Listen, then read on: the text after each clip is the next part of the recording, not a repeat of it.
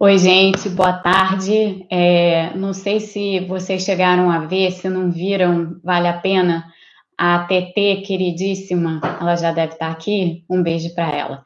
Ela fez uma coisa super legal é, para uma espécie de um, um videozinho para a estreia da segunda temporada de Economia em Tempos de Pandemia.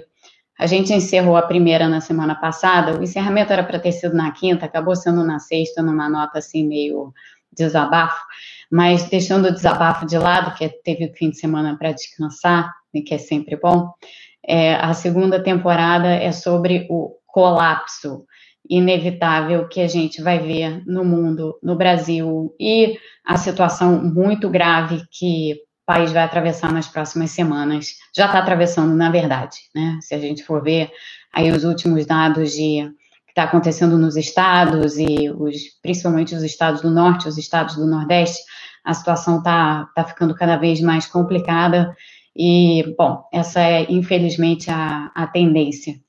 E, enfim, essa, essa temporada, não sei quantos episódios ela vai ter, é, mas eu acho que a gente mudou agora um pouco o eixo, eu acho, do último do, dos últimos dois meses foi a descoberta dessa epidemia quando ela chegou nos países ocidentais, a maneira como ela chegou e o entendimento, assim, um pouco das, das políticas econômicas. Esse entendimento, uma boa parte desse entendimento, a gente ainda não tem e tem muita confusão é, rolando e muita confusão em temas é, super técnicos e áridos e que são difíceis de entender, às vezes até são difíceis para os próprios economistas entenderem, porque, como eu tenho falado aqui para vocês em diversas ocasiões, é, esses, esses temas todos, eles, a, a, quando as circunstâncias mudam muito, né, e como, quando a gente passa a trabalhar com cenários muito diferentes, assim, do, daqueles cenários que a gente estava acostumado a ver e a trabalhar,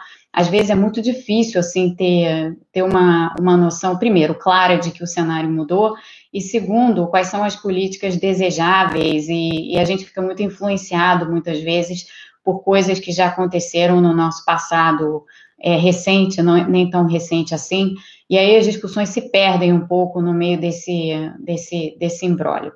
Sem falar que, evidentemente, a discussão econômica no Brasil continua muito polarizada. Está né? Tá ficando menos, que é bom. É, hoje eu tive até uma troca muito legal de, de mensagens com o Samuel Pessoa. O Samuel escreveu um artigo ontem para a Folha de São Paulo, como ele escreve todo domingo, sobre essa questão de moeda, emissão monetária e tal. Vou falar um pouco sobre isso aqui. É, mas, assim, só para só dizer que é, o artigo dele está muito bom, vale a pena ler. Tem algumas coisas ali que parecem ser diferentes das coisas que eu tenho dito, mas tem muitas que não são tão diferentes assim, não. Então eu vou tentar fazer uma síntese aqui hoje para vocês do que que, do que que do que, que esse, o que, que esse assunto encerra, assim, porque tem, tem muita confusão, muita confusão em torno dele. É, mas como eu dizia, assim, o diálogo segue é, meio aos trancos e barrancos. Às vezes o diálogo é interrompido por algumas por coisas que acontecem, mas nesse, nesses dias, assim, tá difícil. É, não, a gente, às vezes, não ficar meio nervoso, meio ansioso e tal, muito complicado, né? A situação é muito difícil.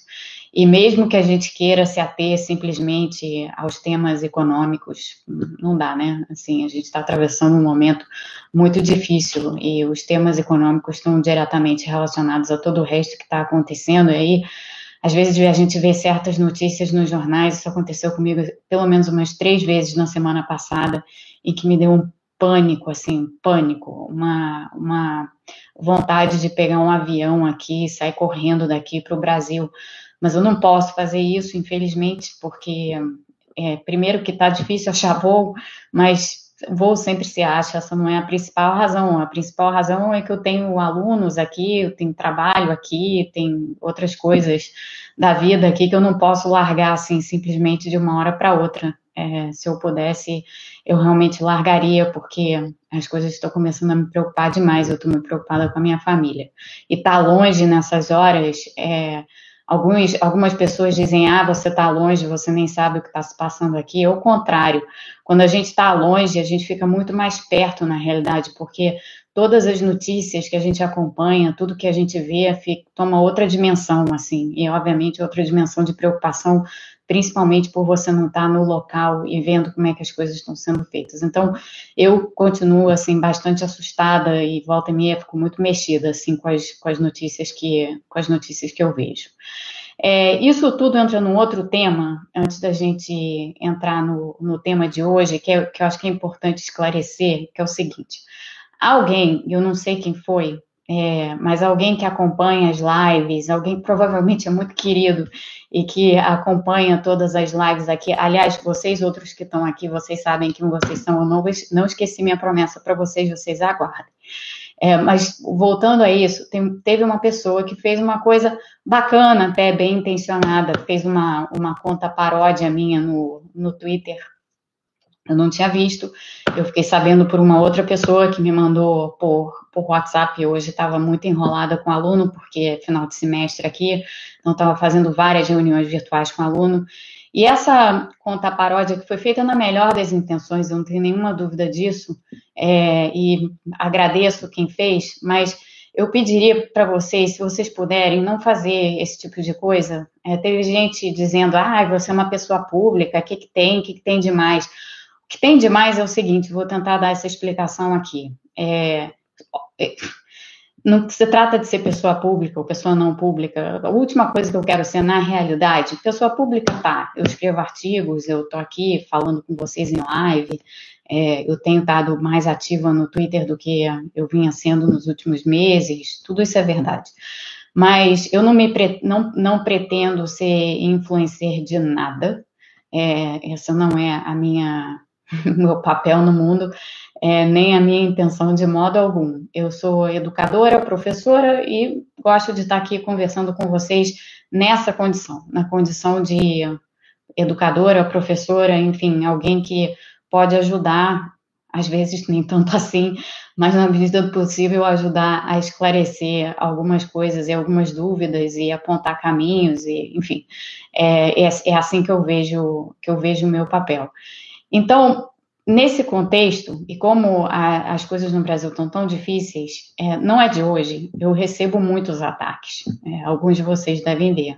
Não estou reclamando, não, né? Mimimi nem nada, não. É o fato. Eu recebo muitos ataques. E geralmente isso daí não me afeta, não. Então, pelo menos maior, na maior parte do tempo, não me afeta. Já me afetou no passado, porque já teve gente, isso foi na época das eleições, em 2018, quando eu declarei voto naquela ocasião qual é o problema de você declarar voto, né? Cada um faz o que quer. É, mas eu declarei e aí veio um monte de gente em cima e algumas pessoas vieram em cima de uma forma extremamente agressiva.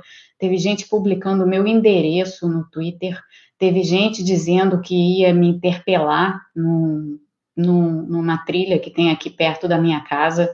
Teve gente dando o, o, o, não só o endereço da minha casa, mas puseram é, enfim, a escola onde os meus filhos estudam, coisas assim é, que, que aconteceram já tem um tempo, isso, né, como eu disse, foi na época das eleições, tem dois anos, e foi muito assustador, assim, não, foi, não nunca tinha acontecido nada disso, e eu até, na ocasião, é, conversei com, meu emprega, com os meus empregadores aqui, com a, com a universidade, com a Johns Hopkins, e com o, com o Peterson Institute para ver o que fazer é, em, em, relação a isso e, e tomar uma atitude. E, inclusive, houve uma, uma notificação feita é, para órgãos de segurança locais aqui.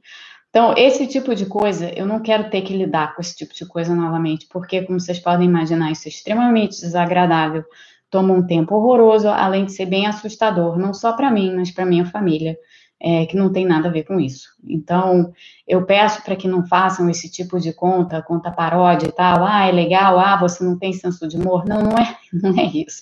É uma questão de, de, de um mínimo de, de, de proteção, assim, que a gente tem que ter, principalmente em rede social, né? Porque tem muita gente como vocês aqui, tem muita gente bacana, muita gente super bem intencionada. Conheci um monte de gente legal nesse, nessas últimas semanas. Fiquei assim, muito feliz de ter conhecido a TT, querida TT, que vive fazendo coisas maravilhosas, o Igor, o Alisson, é, a Aline, aliás, beijos para todos vocês. Igor, não esqueci do seu queijo de Minas, isso era o que eu estava devendo. Mas, além deles, tem tantas e tantas outras pessoas. E, assim, a experiência tem sido muito boa. E eu não queria, de modo algum, que isso é, resvalasse para outra coisa. Então, por isso, eu pedi para não fazerem esse tipo de, de conta, paródia, ou seja lá o que for, porque é uma avenida para mais ataques.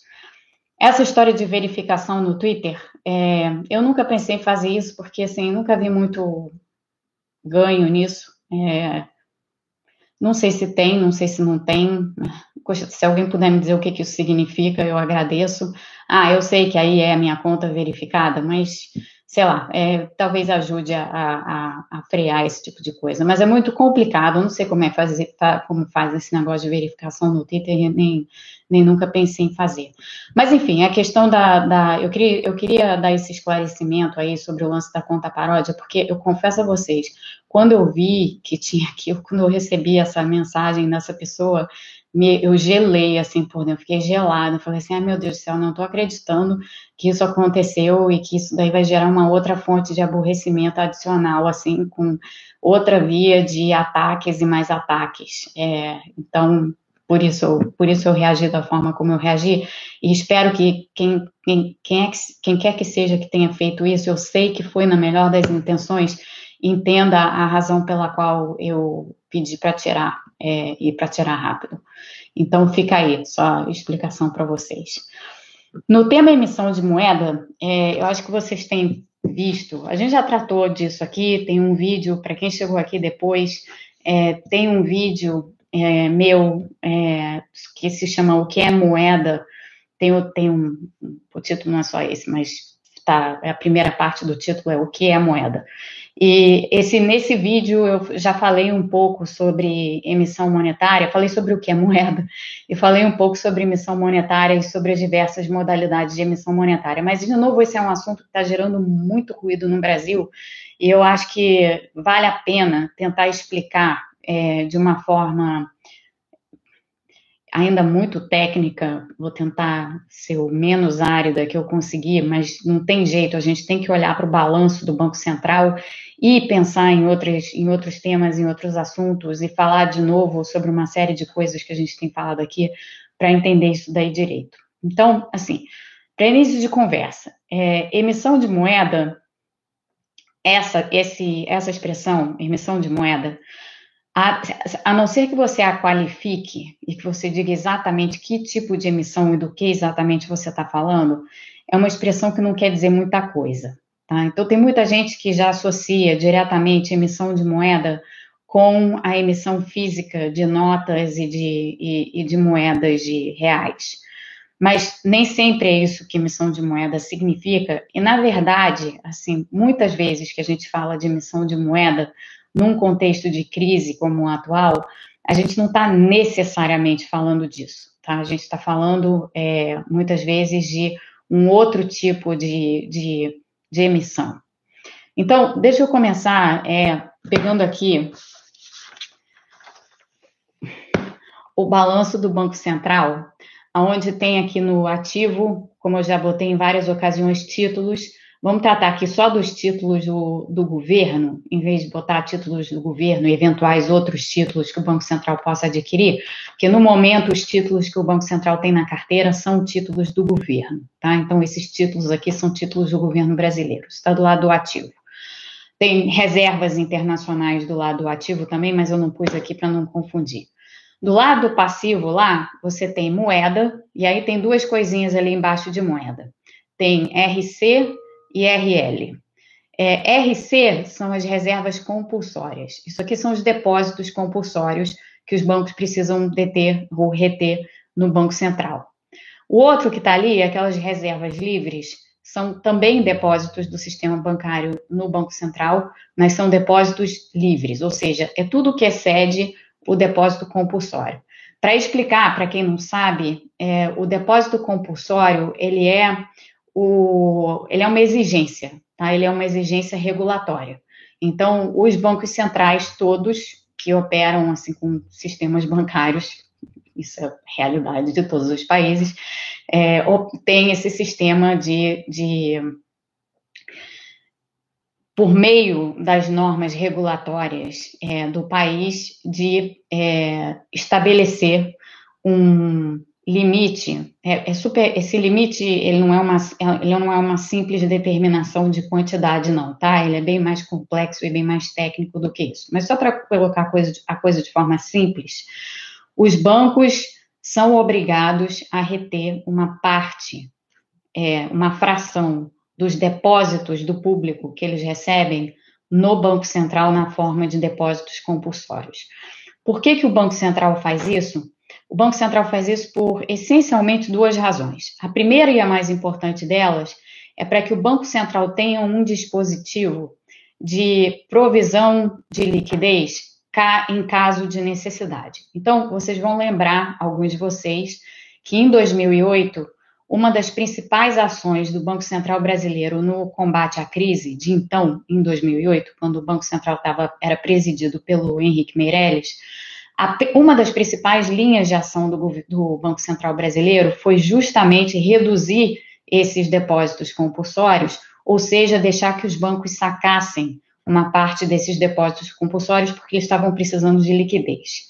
Então, um dos papéis do depósito compulsório é esse, é de ter sempre um colchão de liquidez, um colchão de dinheiro para os bancos, que é dos próprios bancos, na realidade, mas que fica depositado no Banco Central e, portanto, não pode ser utilizado para nenhuma outra finalidade, com o objetivo esse de dar liquidez ao sistema quando ele precisa. Então, é, é, um, é uma espécie de absorvedor de choques, tá? Esses, esses depósitos compulsórios. Essa é uma das razões para eles existirem. A outra razão para eles existirem tem a ver com regulação de liquidez. Então, de novo, é, o Banco Central exige uma certa quantia de depósitos compulsórios para regular a liquidez do mercado. O, os depósitos compulsórios no Brasil são elevados, é, são comparados ao resto do mundo, a gente tem um nível alto de depósitos compulsórios. Por quê? Porque a gente já teve muitas crises bancárias no passado. Então, se chegou à conclusão que era melhor ter esse colchão de liquidez mais elevado para os bancos em caso de necessidade, isso se, tem se provado muito útil é, em diversas ocasiões, inclusive agora. É, agora houve liberação em parte de depósitos compulsórios para auxiliar é, os, os, bancos e, e a lidar com problemas de liquidez. Então, os depósitos compulsórios é, fazem parte do que a gente chama das reservas bancárias, tá? A outra que está aqui, que são as reservas livres, isso aqui são reservas, é, são depósitos em excesso dos compulsórios. Então, os bancos podem optar por manter algum nível de reserva, algum tipo de depósito no Banco Central. Isso é uma questão de opção. Os bancos não necessariamente precisam fazer isso, não precisam ter reserva em excesso. Todos eles têm uma conta no Banco Central, porque eles, todos eles têm, têm depósito compulsório. E para além daquele limite estabelecido pelo Banco Central, tem um componente livre se os bancos optam por deter mais dinheiro no Banco Central do que o limite que o Banco Central estipula ou estabelece. Tá? Então, é, esses, esses são os componentes. Esses dois componentes aqui de reservas bancárias, eles afetam, eles são componentes do que a gente chama de base monetária, esse M que está aqui. Tá? Esse M tem outros componentes também, como por exemplo o papel moeda e circulação, o papel moeda é, detido em caixa pelo Banco Central, mas é sobretudo isso aqui que, que determina base monetária, só para botar de uma forma bem simples. No caso do nosso Banco Central, a gente tem uma, uma, coisa adicional aqui no passivo que nos interessa quando a gente pensa nessa questão de emissão monetária, que é essa, é isso que aparece aqui. Isso aqui é a conta única do Tesouro. Então, o Tesouro brasileiro ele tem uma conta no Banco Central e nessa conta é, ficam, entram os créditos relativos à arrecadação e saem os débitos relativos a gasto. Então, por exemplo, quando a, é, o Banco Central gasta essa, essa conta única do Tesouro aqui, quando os gastos aumentam, essa conta única do Tesouro aqui, o volume que está depositado nela, cai, né? Porque o, isso aqui, o dinheiro sai daqui, da conta única do Tesouro.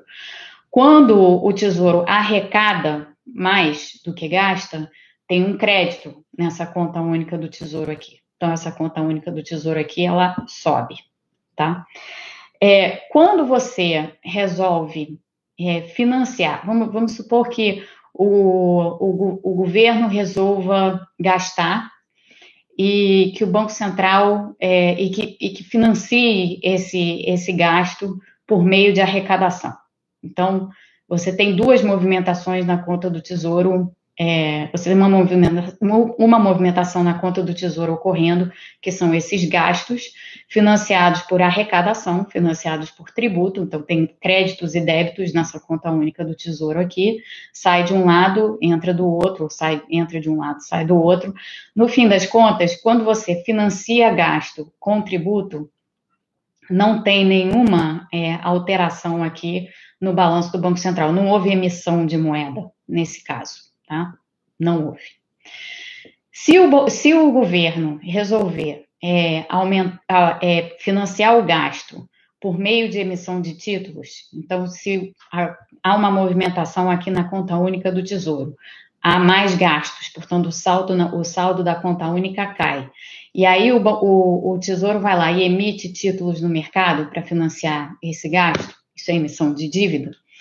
É, isso daí pode gerar, essa emissão adicional de dívida no mercado, muitas vezes pode gerar uma situação no mercado, no, nos mercados é, secundários, que, não, que pode não ser compatível com o que o Banco Central gostaria de ver em termos de liquidez, porque tem mais título, tem menos.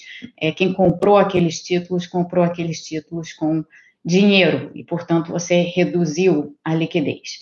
Nesse caso, o Banco Central entra é, fazendo uma operação compromissada. Lembra que eu descrevi para vocês a operação compromissada. O que, que o Banco Central faz numa operação compromissada? Nesse caso, se o nível de liquidez no mercado caiu, o Banco Central faz uma operação compromissada em que ele, ele compra títulos, os títulos é, que estão lá no mercado secundário, isso títulos de curto prazo, ele compra esses títulos de curto prazo com um compromisso de revenda futura. Então, isso é simplesmente uma operação de regulação de liquidez. E é muito, muito comum no Brasil. No Brasil, o Banco Central faz isso o tempo inteiro. Como ele faz essa operação com títulos do Tesouro, essas operações compromissadas, elas fazem parte do conceito de dívida bruta nosso, tá? Então, casando várias ideias aqui para vocês, para vocês terem uma noção do que está se falando aqui. Esse tipo de operação que eu acabei de descrever, que é super comum e é o que é como normalmente a coisa se dá, isso daí também não está gerando nenhum tipo de alteração em termos da quantidade de moeda, em termos da, da base monetária, tá? ou em termos do que a gente chamaria aqui de uma, um conceito muito restrito de oferta monetária. Então, aqui não tem emissão monetária alguma acontecendo. Em que circunstâncias tem emissão monetária acontecendo? Agora vamos sair dessa, dessas operações que são as operações normais, tá? Então, em tempos de normalidade, é assim que acontece. O governo gasta, ele geralmente financia uma parte do gasto com tributo, outra parte do gasto com emissão de dívida. Se essa emissão de dívida no mercado reduz liquidez, o Banco Central vai lá e faz uma operação compromissada para regular a liquidez, para que a taxa Selic fique a taxa efetiva Selic do mercado fique próxima à taxa de referência estabelecida pelo Banco Central, vida que segue. Tá? Isso, é, isso é o funcionamento normal das coisas. Quando as coisas pa, pa, deixam de estar no, no, funcionamento normal, ou seja, quando você está numa situação de anomalia no, no, no mercado, uma situação de crise, por exemplo, outros instrumentos, às vezes, têm que ser utilizados. Então, eu já descrevi para vocês um tipo de emissão monetária que está sendo feito aqui nos Estados Unidos, está sendo feito em outros países e que o Banco Central brasileiro vai poder começar a fazer a partir do momento em que a PEC é, 10 for aprovada, que tem a emenda constitucional que dá esses poderes para o Banco Central, que é, uma, é a compra no mercado secundário, mas não é uma compra como uma, como uma operação compromissada é uma compra de natureza diferente. Então, é uma compra onde o Banco Central vai lá, compra, absorve certos títulos do governo no mercado secundário, geralmente títulos de prazo mais longo, para poder ter um efeito na curva de juros, que eu já descrevi aqui anteriormente. Quem não souber do que eu estou falando, depois é, pode perguntar aqui que eu explico de novo. Mas está bem explicado nesse outro vídeo que eu fiz sobre o que, que é moeda. Então, nessas operações, o Banco Central entra, compra esses, esses títulos. E aí, o que compra de quem? Ele está comprando esses títulos de instituições financeiras que detêm esses títulos. Então, ele está comprando, na verdade, esses títulos dos bancos. O que, que acontece nessa situação? Quando há essa operação que a gente chama de quantitative easing, que não é a operação compromissada, é outra, não tem compromisso nenhum, nem de revenda, nem de recompra, é o Banco Central indo lá e comprando títulos de prazo mais longo do governo que estão no mercado, os bancos que, que vendem os títulos para o Banco Central, eles recebem um crédito. Como é que é esse crédito? Esse crédito, ele aparece como um crédito nessas reservas livres aqui, nesses depósitos aqui no balanço do Banco Central. Quando essa, essas contas aqui são creditadas no valor dos títulos que foram absorvidos pelo Banco Central, aumenta a quantidade de moeda, lembrando que essas reservas aqui fazem parte do que a gente chama de base monetária, aumenta a quantidade de moeda. Então, aqui houve uma emissão, nesse tipo de operação, houve uma emissão monetária. Mas ela é uma emissão, uma, um tipo de emissão monetária muito é, muito específica. É um, é um tipo de emissão monetária que, em, em tese, nunca sai do balanço do Banco Central. Na verdade, fica ali. Então, você aumentou aqui o ativo, você aumentou os, os títulos que você agora detém como Banco Central, e você creditou, em troca, pela compra desses títulos, você creditou a conta dos bancos aqui, nas reservas livres. Portanto, aumentou esse passivo aqui, a base monetária no mesmo montante desse aumento dos títulos.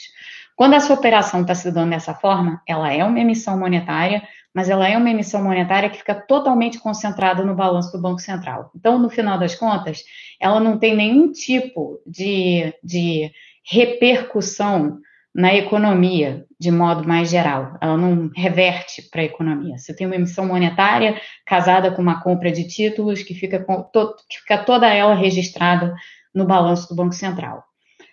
Quando os bancos centrais é, globais começaram a fazer isso em 2008, foi o Fed primeiro, depois foi o Banco da Inglaterra, logo em seguida, pouco tempo depois foi o Banco do Japão, e meio que no fim da fila veio o Banco Central Europeu, isso naquela época lá, da crise de 2008. O, muita gente achou que esse, esse aumento de base monetária que acontece, então esse, essa emissão monetária, que ela poderia ser eventualmente inflacionária. Isso porque a gente não tinha visto ainda é, as operações sendo feitas na magnitude em que elas foram feitas em 2008. Então, muita gente achava que aquela emissão monetária, pelo simples fato de você estar jogando mais moeda na economia, era assim que se, se via essa, essa operação, que isso daí poderia ser no futuro, poderia gerar no futuro um problema inflacionário. O que a gente viu foi que esse não é o caso, porque a maneira como a operação de quantitative easing se dá, ela é inteiramente no balanço do Banco Central. Ela não vaza para o restante da economia. Ela fica inteiramente circunscrita ao balanço do Banco Central. Então, no final, mesmo que quando as economias entram num processo de recuperação, aquele aparente estímulo monetário que ocorreu, ele não tem implicações inflacionárias, ele não leva à inflação. É, isso foi o que a gente viu nos países desenvolvidos. Quando a gente traz esse tema para o Brasil e quando a gente tenta pensar como é que vai funcionar um quantitative easing no Brasil, quantitative easing no Brasil provavelmente vai funcionar de forma muito parecida com o que funcionou nos países desenvolvidos. Então, é a mesma coisa, vão ser operações no balanço do Banco Central. Aí tem um outro equívoco que entra no meio dessa história, ou uma, uma certa maneira, é, às vezes um pouco embaralhada de, de, de fazer um, um, contraponto, um argumento, e, e gera uma certa confusão, que é a seguinte. Ah, você só pode fazer operações de quantitative easing, operações dessa natureza que eu descrevi, quando a taxa de juros está em zero. Antes da taxa de, de juros estar em zero, você deve fazer é, o estímulo monetário pela via do, da taxa de juros. Você deveria reduzir a taxa de juros. Vou fazer duas observações sobre isso. A primeira delas é que eu acho que existe espaço de sobra para o Banco Central levar essa taxa, de, essa taxa Selic a zero se quiser. É, honestamente, dado que, depois eu pegar outro gráfico aqui, mas dado que eu acho que a gente está caminhando para um cenário de depressão, deflação, então que a gente vai ter uma queda generalizada de nível de preços, é, pode ser que seja inevitável até que o Banco Central faça isso, leve a Selic a zero. Apesar disso daí em si, provavelmente, provavelmente ser é, bastante insuficiente para atenuar o quadro deflacionário. Mas o ponto não é esse. O ponto é que você não precisa esperar a taxa de juros chegar em zero para você começar a fazer quantitative easing. Você pode fazer perfeitamente quantitative easing com a taxa de juros ainda em níveis positivos ou níveis acima de zero. Isso é, foi exatamente o que fez o Banco, o Banco da Inglaterra e o Banco Central Europeu na, no, no, no, no pós-crise 2008. Depois, o Banco Central Europeu reduziu as taxas a zero e, inclusive, entrou em território negativo com as taxas de juros. Já falei disso aqui, mas isso é outro assunto. No primeiro momento, ambos quiseram evitar levar a taxa de juros a zero e, portanto, começaram a fazer quantitative easing antes de levar a taxa de, juros a zero. De fato, o Banco Central da Inglaterra começou a fazer quantitative easing quando a taxa de juros estava em 1,5, portanto, mais ou menos a metade, mais ou menos a metade do que é a taxa Selic no Brasil hoje. É, não tem nenhuma regra nada que diga que quantitative easing só pode ser feito a partir de um determinado nível de taxa de juros. Não. Assim, você poderia começar a fazer quantitative easing com uma taxa de juros de 2, de 3.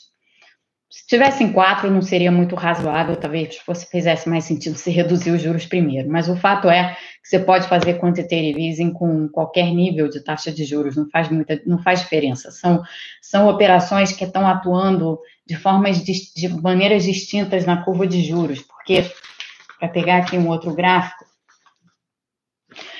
esse, esse daqui, o que a, a redução da taxa Selic faz? Isso aqui, gente, para quem não acompanhou, elevar zero não, de reduzir a zero. É, para quem não acompanhou a, o, o, outro, o vídeo anterior sobre moeda, quando você reduz a taxa Selic, você está você tá mexendo nesse intercepto aqui. Então, você está mexendo na taxa de juros de curto prazo, que é a taxa de juros de referência da economia, você está levando ela para baixo. Tá? Nesse gráfico aqui, ela não está sendo levada para baixo. Mas vocês podem imaginar uma situação em que você reduz a taxa Selic, então você, você traz ela para baixo, e ao mesmo tempo você faz compras na ponta longa da curva de juros de forma a achatá-la. Então, se a original era essa, ela passa a ser essa, porque você reduz os juros longos. Então, é uma operação em que você está mexendo em duas taxas, se você fizesse isso. Vou desenhar aqui, peraí. Vai ficar perfeito, não, tá? Mas só para fazer o ponto.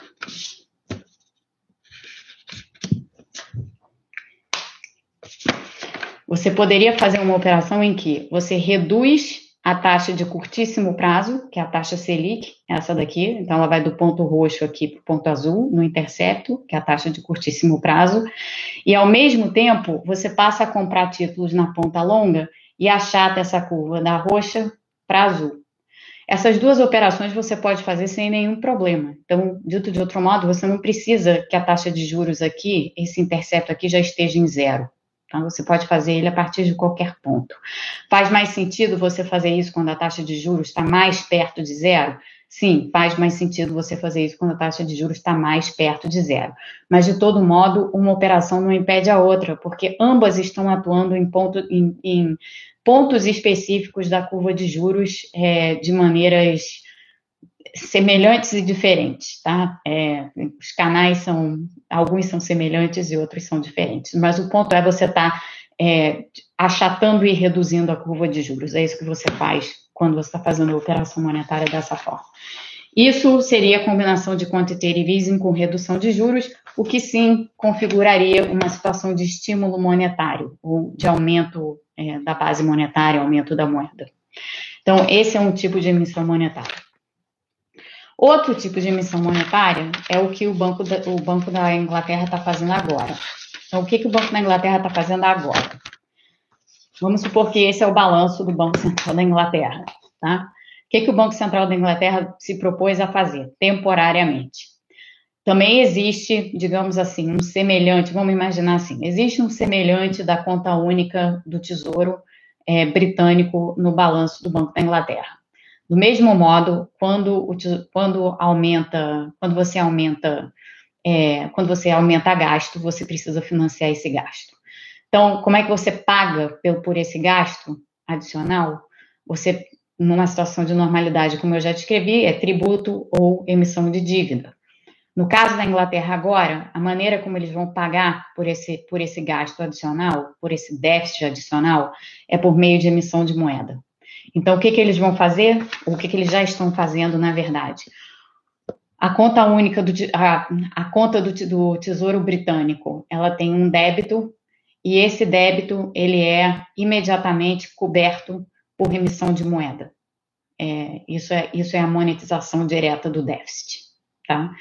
É, tempos extraordinários, às vezes requerem medidas extraordinárias. Isso já está ocorrendo, está ocorrendo na Inglaterra. Essa é uma maneira de pensar sobre a emissão monetária. Usá-la, usar a emissão monetária para financiar o déficit.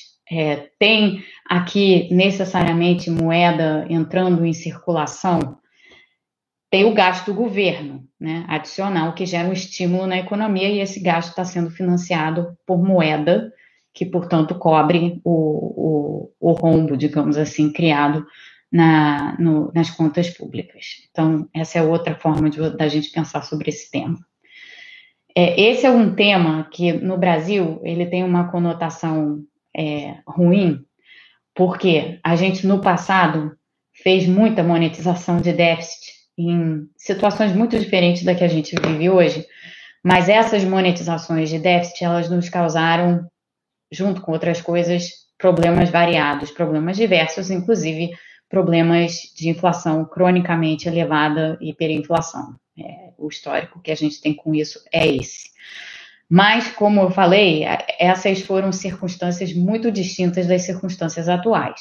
Não eram circunstâncias em que havia um choque deflacionário no mundo.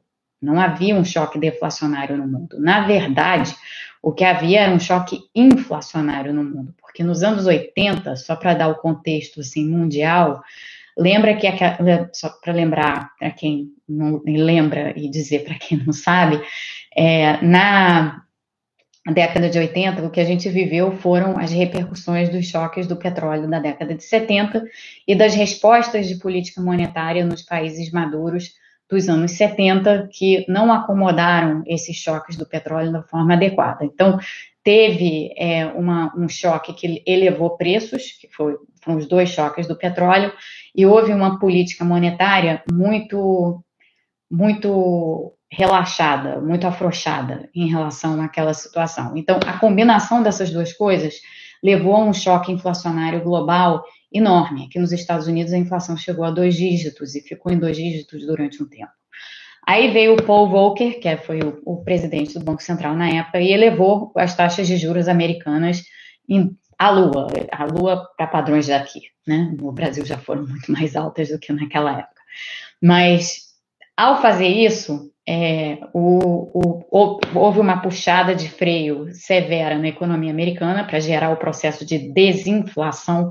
Desinflação é diferente de deflação, como eu já disse a vocês. Desinflação é queda da inflação. Deflação é queda dos preços. São, são conceitos absolutamente diferentes. Então, houve essa, essa desinflação ao longo do tempo, e a gente, evidentemente, não pode esquecer que aquela puxada de juros é, feita pelos Estados Unidos, feita pelo Volcker lá atrás, no, nos anos 80, foi um dos fatores que levou à nossa crise da dívida. É, nossa, que eu digo da América Latina em geral, não só do Brasil. Porque nós tínhamos, durante os anos de bonança de, de, de reciclagem de petrodólares, nós tínhamos nos endividado até a tampa, estávamos endividados, super endividados em dólar, e aí, de repente, os nossos esses empréstimos eram em dólar, portanto, os juros pagos eram em dólar. Quando os juros subiram nos Estados Unidos, a gente não tinha capacidade de pagar e a gente declarou moratório e passou aquela década inteira é, com problemas mais variados. Isso daí foi um, o, o, primeiro passo, as nossas economias já estavam em bastante desequilíbrio e a gente começou a ter, depois da moratória, crises de balanço de pagamentos em série, que levaram a desvalorizações muito fortes do câmbio, que levaram já a um processo inflacionário, as contas públicas estavam descontroladas, a gente monetizava o déficit, tudo isso virou uma espiral é, inflacionária dos nossos preços e saiu tudo do lugar. Tá? Esse, esse foi o nosso histórico naquela época. Hoje, não é essa a situação que a gente vive. Hoje, a situação que a gente vive é a seguinte: a gente tem um quadro fiscal, evidentemente, que poderia ser melhor. É, a gente poderia ter entrado nessa crise com um quadro fiscal melhor, a gente entrou nessa crise com um quadro fiscal debilitado. No entanto, a gente não tem mais aquele, aquele nível de desequilíbrio é, macroeconômico que a gente tinha na década de 80.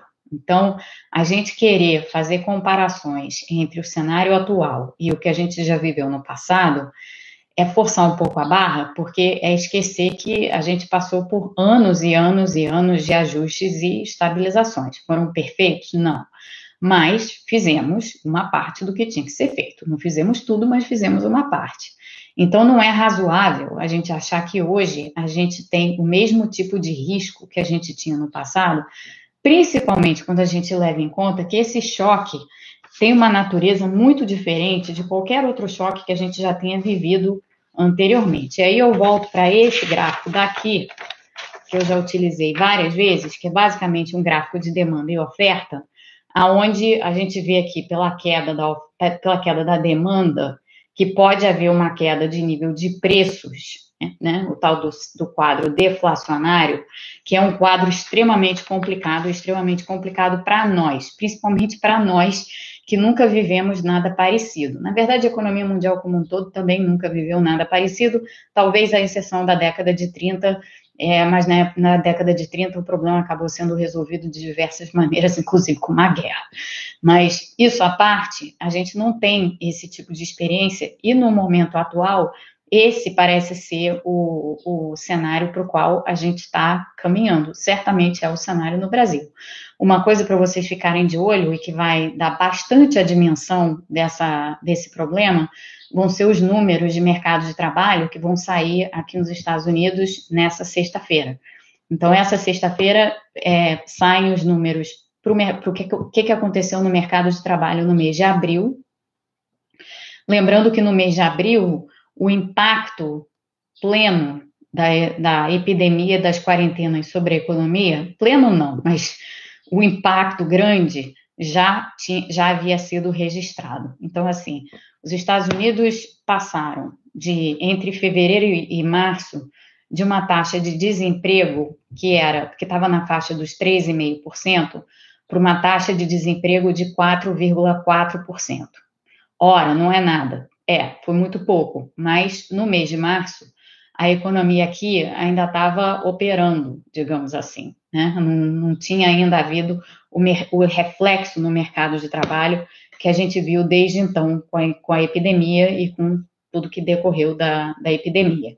Então, quando a gente olha o que, o que transcorreu no mês de março, a gente ainda não tinha uma fotografia completa, assim, do, do que estava acontecendo no mercado de trabalho diante da crise. No mês de abril, a gente tem essa fotografia mais completa. Então, o que, que, que deve acontecer na sexta-feira? O que é provável é que a taxa de desemprego deu um salto de 4,4% para mais de 10%.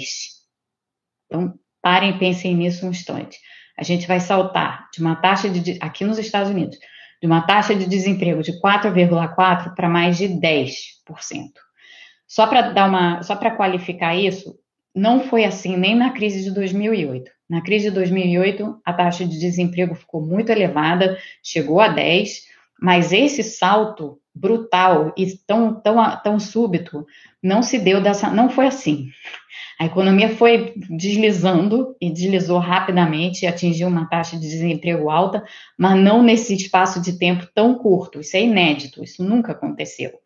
Então, isso daí já dá uma demonstração do tamanho desse choque, de como ele vai impactar essa economia daqui. Essa economia daqui, eu digo a americana, já tem um risco, e por isso o Fed tem atuado de forma tão agressiva, por isso a gente está vendo aqui já é, tentativas de fazer um novo pacote fiscal, um novo pacote de medidas, por isso a gente está vendo essa preocupação tão grande, porque a preocupação é não cair num, de, num cenário deflacionário, porque os cenários deflacionários são ainda mais difíceis de resolver, num certo sentido, do que os cenários hiperinflacionários. Os cenários hiperinflacionários a gente tem um longo histórico no mundo de países diversos, inclusive de países desenvolvidos, que passaram por isso e resolveram. Deflações são muito mais complicadas. O, o exemplo do Japão é um. O Japão é um país que passou por uma deflação nos anos 2000 e que nunca se recuperou totalmente, assim. Não tem deflação propriamente, vai ter de novo agora, passou um tempo sem, voltou a ter, passou sem, voltou a ter, mas sempre ficou assim meio indo e voltando num quadro muito, num quadro muito complicado. Então, deflação é, um, é, um, é, um, é uma situação que a gente ainda não aprendeu a resolver. E não tendo aprendido a resolver, vem essa preocupação, exatamente por isso, que vem essa preocupação com, bem, então quais são as medidas outras extraordinárias que a gente deveria tomar para evitar o quadro deflacionário? Por isso se começou a falar em monetização de déficit. E, aliás, houve um, um editorial do Financial Times na semana passada, falei sobre isso na sexta-feira. Houve um editorial na sexta-feira, do Financial Times na sexta-feira, defendendo monetizações temporárias, monetizações temporárias sendo elas ou financiamento direto por emissão monetária de gastos do governo e de déficits, ou, ou, ou então a gente pode dizer, e ou é, financiamento direto de dívida pública. Então, é, você financiar é, você pagar, pagar pela sua dívida com a sua própria emissão monetária. É, são coisas que a gente nem pensaria de maneira nenhuma em fazer no Brasil em momentos de maior normalidade. Jamais pensaria, porque isso daí certamente provocaria um surto inflacionário. No entanto, numa situação em que a gente está prestes a cair em deflação, esses temas não deveriam ser tabus. Não significa que a gente vai precisar lançar mão de nada disso agora. Por hora, a gente tem espaço para fazer o que a gente precisa fazer por meio de emissão de dívida. Vai nossa dívida lá para cima? Vai nossa dívida é, subir muito? Vai, vai subir muito. É, em, em, tese, a gente não precisa fazer é, nada que não seja emissão de dívida. A única observação que eu faço nessa discussão, e que foi tema do artigo que eu e outros economistas escrevemos na semana passada para a Folha, que eu coautorei com eles, então né, não sou a única autora, evidentemente, todo, todos nós contribuímos, é, nesse artigo que o nosso argumento é, num cenário de deflação, você fazer uma emissão monetária de fato que vá para as pessoas. Então, por exemplo, se a gente tivesse financiando a renda básica emergencial por meio de criação de moeda, ou se a gente estivesse financiando outros programas do governo por meio de emissão de moeda, isso tem um impacto redistributivo na economia nesse momento que é benéfico, diferentemente do que seria uma emissão monetária num cenário de normalidade. Uma emissão monetária num cenário de normalidade leva à inflação. Inflação tem um efeito redistributivo extremamente perverso, porque a inflação pega os mais pobres de uma forma muito mais dura do que os mais ricos. Os mais ricos têm, geralmente, como se proteger de inflação, os mais pobres não. Então, numa situação de maior normalidade, a inflação é terrível para a desigualdade, para a distribuição de renda. Mas numa situação de deflação é o contrário. Numa situação de deflação, quando você faz a emissão monetária, você está tirando de quem tem e está dando para quem não tem é, que foi o, o, o, argumento que nós fizemos nesse artigo. E no fim das contas, tem uma outra coisa, uma outra dimensão desse problema. Eu vou passar para a pergunta já, já, porque já falei demais. Mas tem uma outra dimensão desse problema que muitas vezes é ignorada. Isso não vai ser tema da live de hoje, vai ser tema da live de quarta-feira, porque amanhã eu vou receber aqui a Tabata Ganga. É, e vou falar, depois eu anuncio isso lá no, lá no Twitter. Mas o tema futuro de live é explicar por que, que moeda e dívida podem ser vistos como dois lados da mesma moeda. Então, quando a gente fala em emissão de moeda ou emissão de dívida, às vezes a gente pode estar falando exatamente da mesma coisa. Essa é outra coisa que confunde muito a cabeça das pessoas. Então, eu vou tentar destrinchar isso aqui para vocês na live da quarta-feira. Então, essa live de hoje terá continuação. Bom, eu espero ter esclarecido algumas coisas em relação à emissão monetária. Espero que vocês tenham entendido que emissão monetária não é uma coisa só. É, ela vem em modalidades, tem tipos diferentes de emissão monetária que você pensa e que você pode fazer ou pensar em fazer, e que o momento atual não é em nada parecido com o momento passado que a gente já viveu no Brasil e que hoje qualquer tipo de risco inflacionário que pudesse haver em outra ocasião, que talvez até existisse na, em, em 2008, 2008 eu acho que ninguém em sã consciência recomendaria emissão monetária direta é, monetização de debt, monetização de dívida, de maneira alguma, assim, não passou pela cabeça de ninguém, ninguém ninguém estava pensando nisso naquela altura, porque não se colocava essa questão. Mas hoje essa questão se coloca, por, porque essa crise ela é deflacionária e ela é um tipo de crise deflacionária que não está muito sob nosso controle.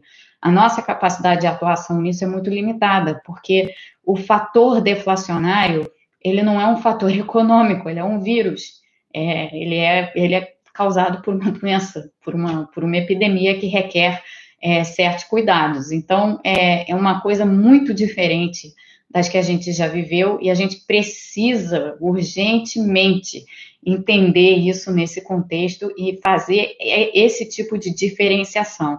Então, não se trata de ser irresponsável, de ficar brincando com o regime de metas, de querer acabar com o regime de metas de inflação no Brasil.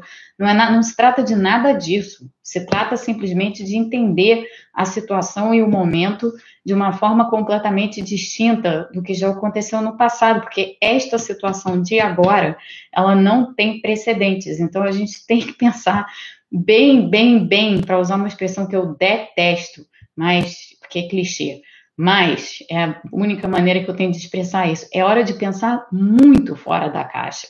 Não é hora nenhuma mesmo de ficar se ficar preso a manual básico de economia, porque os manuais básicos de economia, eles foram feitos para nos ensinar o que fazer em tempos de normalidade.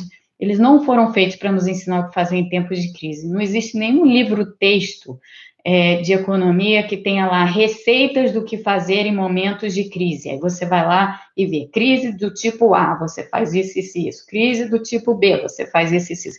Esse livro não existe, gente, porque as crises, elas são únicas, num certo sentido. Elas são, às vezes, muito semelhantes, quando elas são crises puramente econômicas, elas podem ter muita, guardar muitas similaridades entre elas, mas elas guardam muitas diferenças também. Então, se a gente for olhar o histórico de crises, que é uma área que me interessa e é minha área de pesquisa, se a gente for, olhar o histórico de crises, o que a gente vê é que crises variadas muitas vezes tiveram tipos de resposta diferentes. A crise de 2008, por exemplo, foi muito diferente em muitos aspectos de outras crises financeiras que a gente já tinha vivido anteriormente e suscitou respostas de política econômica muito novas. O quantitative easing, por exemplo, que foi uma coisa assim absolutamente inovadora na escala em que foi feito naquela altura e que todo mundo achava que por ser inovador ia dar errado, porque não estava em nenhum manual de economia, não estava descrito em nenhum manual de economia, a gente não entendia os canais de transmissão daquilo, acabou que foi uma coisa que deu certo deu certo, funcionou, não gerou inflação. Podia ter, tem, tinha gente que tinha muitas expectativas em relação ao quantitative easing, achava que ia ser uma coisa muito mais extraordinária do que foi. Mas esse não é o ponto. O ponto é que aquilo ali foi feito no calor do momento e ajudou. E, e, respostas à crise são assim, são coisas que você faz no calor do momento, justamente porque o, o momento exige esse tipo de pragmatismo. Para isso, os manuais são inúteis, porque eles não nos dão esse caminho, eles não têm esse tipo de recomendação. Como eu disse, não tem receita de bolo de crise, isso não, isso não existe, por definição. Senão não seriam crises, né? Se você tivesse receita de bolo para elas, elas não seriam chamadas de crise, elas provavelmente teriam outro nome. Eu vou pegar aqui umas duas perguntas, é, porque a gente já está chegando perto do horário de terminar.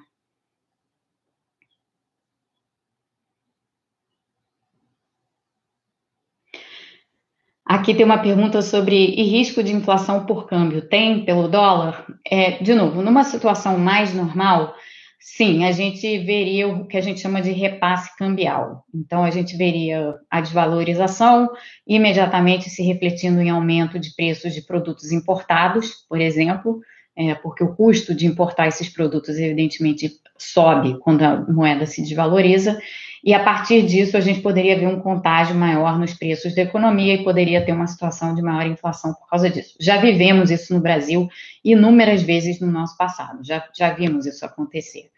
É, nesse momento atual, isso se coloca? Não, eu diria. Por quê?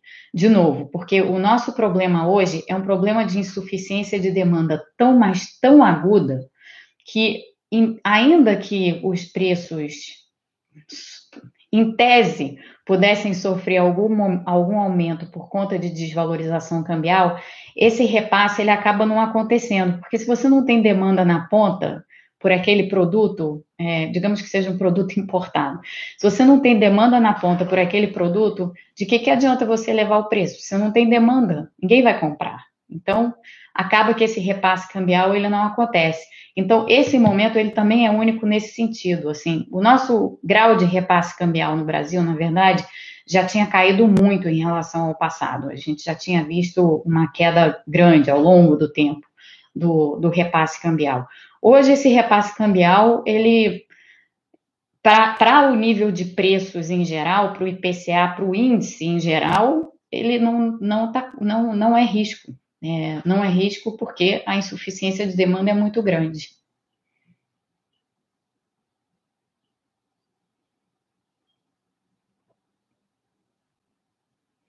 É, eu não acompanhei toda a discussão entre o, o, Ciro Gomes e o João Moedo, então eu não posso comentar. Quando eu puder comentar, eu, eu comento. O Pericles está perguntando como eu vejo o uso da conta única do Tesouro. Pericles, eu vou precisar que você me diga, me dê um pouco mais de detalhe da sua pergunta, porque eu não, eu, eu não sei exatamente o que você está pensando. Então, elabora um pouquinho para eu poder te responder.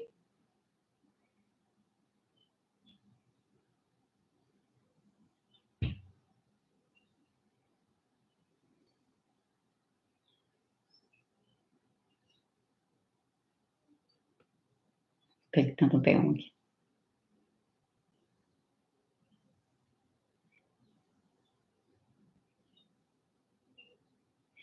André pergunta assim: a compra de títulos pelo Banco Central não gera inflação pela natureza da operação? É, não, ela não gera inflação, porque, como eu estava dizendo, ela fica toda contida aqui. Ela fica toda contida aqui no balanço do Banco Central. Então, o Banco Central compra os títulos e credita o depósito do banco aqui. A não ser que o banco resolva pegar esse depósito e sair emprestando esse depósito, é, esse excedente aqui que ele, que ele agora tem, é, não tem estímulo. Isso aqui não tem esse, esse é, essa atuação aqui não tem um estímulo direto. O estímulo é muito muito mais indireto, é muito diferente. E não tem nenhuma razão para a gente acreditar hoje que o banco que vai ter um excedente de liquidez vai querer usar esse excedente de liquidez para emprestar. Na verdade, a gente já está vendo exatamente isso não acontecer, né? É exatamente a crítica. A crítica tem sido que ah, o Banco Central está ajudando muitos bancos e os bancos não estão fazendo nada pelas empresas. É, é, o que tende a acontecer nessas situações de, de crise muito aguda, como a que a gente está vendo agora, e principalmente de insuficiência de demanda. Os bancos ficam recalcitrantes, não emprestam, porque eles não sabem em que condição que aquele devedor está. Se aquele devedor é uma empresa que não está tendo demanda pelos seus produtos, está tendo que eventualmente é, reduzir salário, está tendo que cortar folha de custos, está com dificuldade de pagar sua própria dívida, os bancos não emprestam. Não adianta querer que eles emprestem, eles não emprestam. Então, esses recursos não são passados adiante. E se eles não, não são passados adiante e ficam empossados todos lá no Banco Central, como é o que tende a acontecer nessas situações, de novo, isso é uma situação de anomalia, não é uma situação normal. Então, nessas situações, não tem inflação gerada por essa, por essa operação, ela simplesmente não acontece.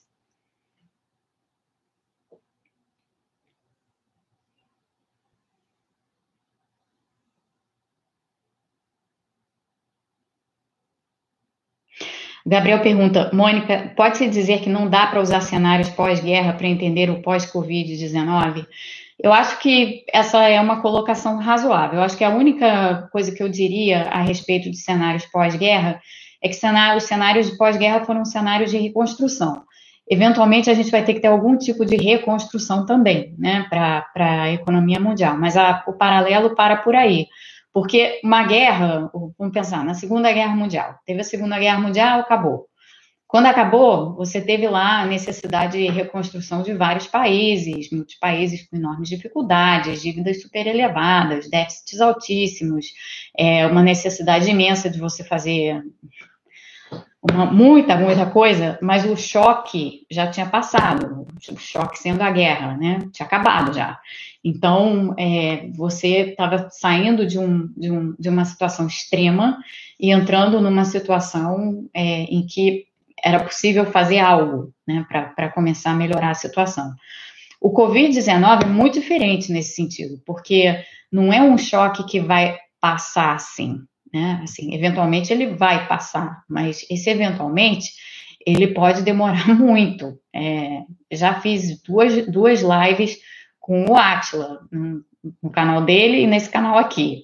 E nas duas a gente falou sobre o que já é consenso assim entre os infectologistas. É uma, essa situação da Covid-19 é uma situação inédita, porque o choque ele não passa de imediato, o choque é o vírus. É, o vírus não some, o vírus circula e continua a circular. Ele continua a circular é, por muito tempo, tendo ou não vacina, porque vamos imaginar, se a gente tiver uma vacina, é, e hoje e ontem é, se você. Tem, tem muita coisa já escrita sobre isso, mas ontem no, no. É porque eu leio esse jornal, então vou recomendar. Mas ontem tem muita coisa muito boa saindo na imprensa brasileira sobre isso, então procurem na imprensa brasileira, porque está cheio de, de, de, artigos bons sobre isso na imprensa brasileira também. Mas por acaso eu vou citar o New York Times, porque era o que eu estava lendo ontem. Tem um, uma série muito boa lá, que ontem vários artigos de vários é, médicos, infectologistas, biólogos e tal, falando sobre a vacina.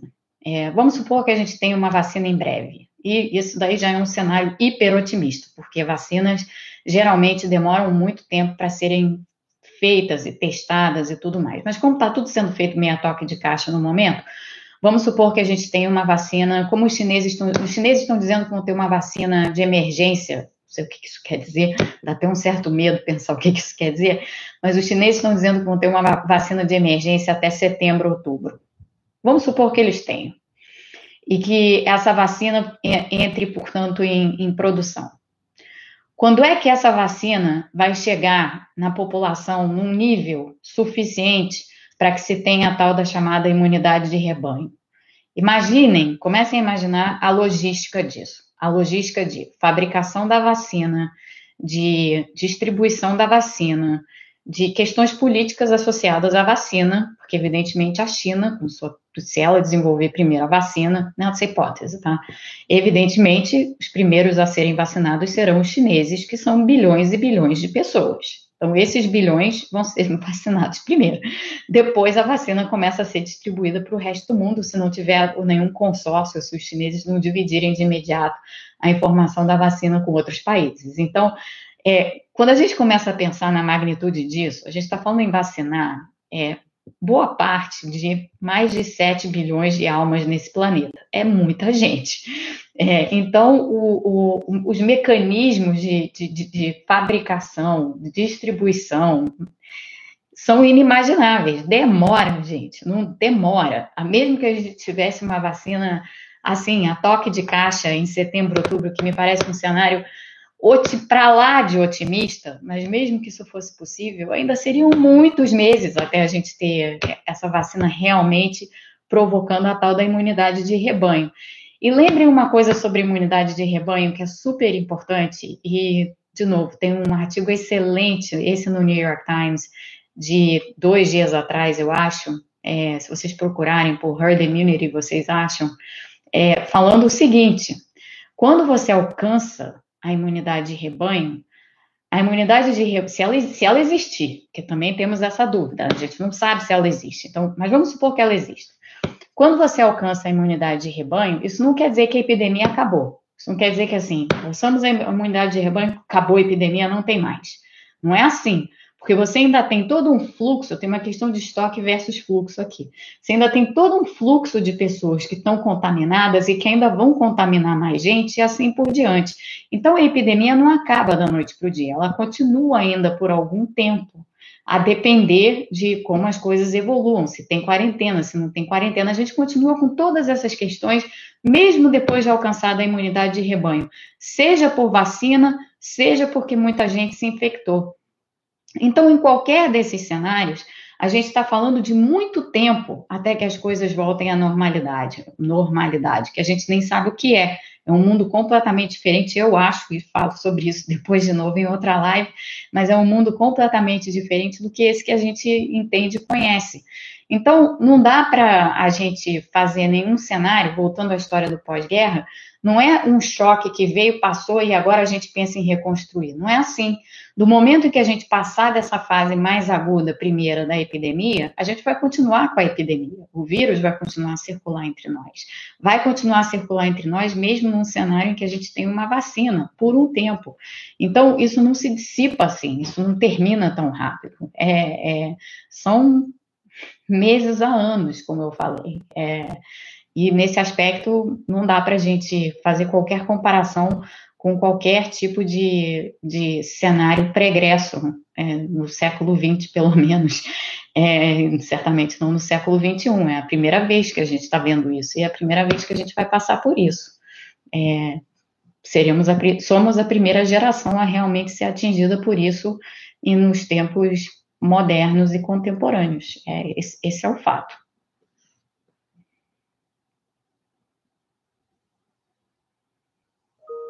O Luiz Gustavo pergunta assim: é, até quando compensa aumentar a dívida e não monetizar? Existe um número mágico?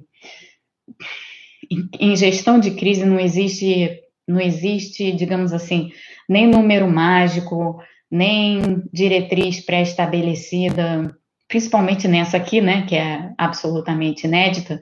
Não existe nada disso, a gente não tem nenhum guia, é, é, é tentativa e erro, é, é literalmente isso. Aliás, Toda crise tem esse elemento. Claro que tem coisas que a gente pode conhecer de crises anteriores que foram parecidas com uma crise que a gente esteja vivendo em um determinado momento que a gente pode usar? Tem. Mas em crises assim como essa de agora, absolutamente inéditas, é bem tentativa e erro. Bem tentativa e erro. E aqui eu vou fazer, falar uma coisa para vocês.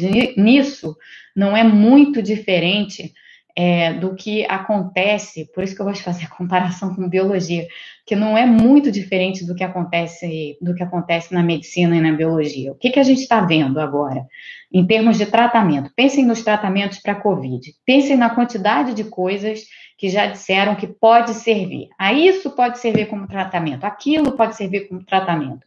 Por quê? Porque que está sendo feito nos hospitais, na linha de frente, o combate de linha de frente, é um combate que não tem não tem tempo para pesquisa. A pesquisa tem um tempo dela. O combate de linha de frente tem um tempo completamente diferente. Ele é apagar incêndio, ele é, é salvar vidas, né? Então, o que, que os médicos estão fazendo? Os médicos estão fazendo tentativa e erro com, com vários tipos de medicamento, com várias combinações de tipos de medicamentos. É exatamente assim no lado econômico também. É tudo tentativa e erro para tentar ver o que, que, o que, que funciona. Não, como eu disse, não tem manual. Então, não tendo manual, não tem diretriz estabelecida, não tem número mágico, não tem nada disso. Tem, tem a gente pensar dentro do que a gente conhece, o que, que a gente pode fazer e ter mente aberta para fazer se alguma coisa que a gente achava que fosse dar certo estiver dando errado, de repente a gente tem que usar uma coisa que a gente jamais pensaria em usar, porque talvez aquilo dali seja a única coisa que funcione. Então, volto para a questão da monetização de dívida. Não é o momento da gente tirar nada da tela. Não é o momento da gente dizer assim, isso aqui de jeito nenhum. Não é o momento de falar isso. A gente não pode dizer isso aqui de jeito nenhum. Pode ser que a gente precise daquilo. Então, é, esse, é o, esse é o ponto. Eu acho que essa é a mensagem principal que eu queria deixar com vocês. As coisas estão sendo todas elas discutidas e colocadas na mesa justamente porque não há nada que a gente possa deixar de lado agora. Nada. A gente tem que tentar discutir tudo. é o momento como estão trabalhando os médicos na, na, linha de frente. É um momento de tentativa e erro para ver o que, que a gente consegue salvar e, e, portanto, de certo modo, as vidas que a gente consegue salvar também, né? Porque a gente também está fazendo esse esforço de uma forma muito diferente que os profissionais de saúde. Os profissionais de saúde estão colocando a vida deles em risco. Nós não estamos colocando as nossas vidas em risco. Então, isso daí já é um diferencial monumental. É, e a gente tem que reconhecer esse trabalho magnífico que está sendo feito em todos, todos os lugares do mundo. Os profissionais de saúde merecem nossa, nosso, nosso respeito, nossa admiração ad infinitum, assim. Mas quem está pensando em temas econômicos nesse momento também tem que estar tá pensando, é, no fim das contas, no que vai salvar da economia, nas pessoas que vai estar tá salvando por conta disso. Então, para isso, você não pode ignorar nada. Você tem que tá, deixar todos os seus instrumentos na mesa ali para ver o que você vai utilizar. É, e às vezes pode ser que você tenha, tenha que ter que acabar utilizando coisas impensáveis em outros momentos da história. Então, vou deixar vocês aí com esse, com esse pensamento final. É, acabei falando mais do que, do que o normal hoje. E, mas enfim, voltamos amanhã. Amanhã, não sei ainda, o horário talvez mude. Talvez eu faça a live às seis do Brasil, não às cinco, porque eu tenho um compromisso às cinco da tarde do Brasil. Mas eu aviso pelo Twitter e de qualquer maneira a gente vai receber aqui a Tabata Ganga, que está fazendo um trabalho espetacular. Eu acho que muitos de vocês já conhecem o trabalho dela e ela vai estar aqui para contar um pouco do, do que ela tem feito. Então, boa noite para todos vocês. Até amanhã. Quem perdeu é, a live aqui no início, eu expliquei no início por que, que é, eu pedi para pagarem a, a, conta paródia e não tem nada a ver com senso de humor, nem com outras coisas que foram ditas lá é, no meu perfil do Twitter, não. Tem a ver com algo bem mais, bem mais direto e de, de implicações, assim, que são verdadeiras, assim, que acontecem com a gente nesse mundo. É, é isso, gente. Boa noite. Super obrigada. Até amanhã.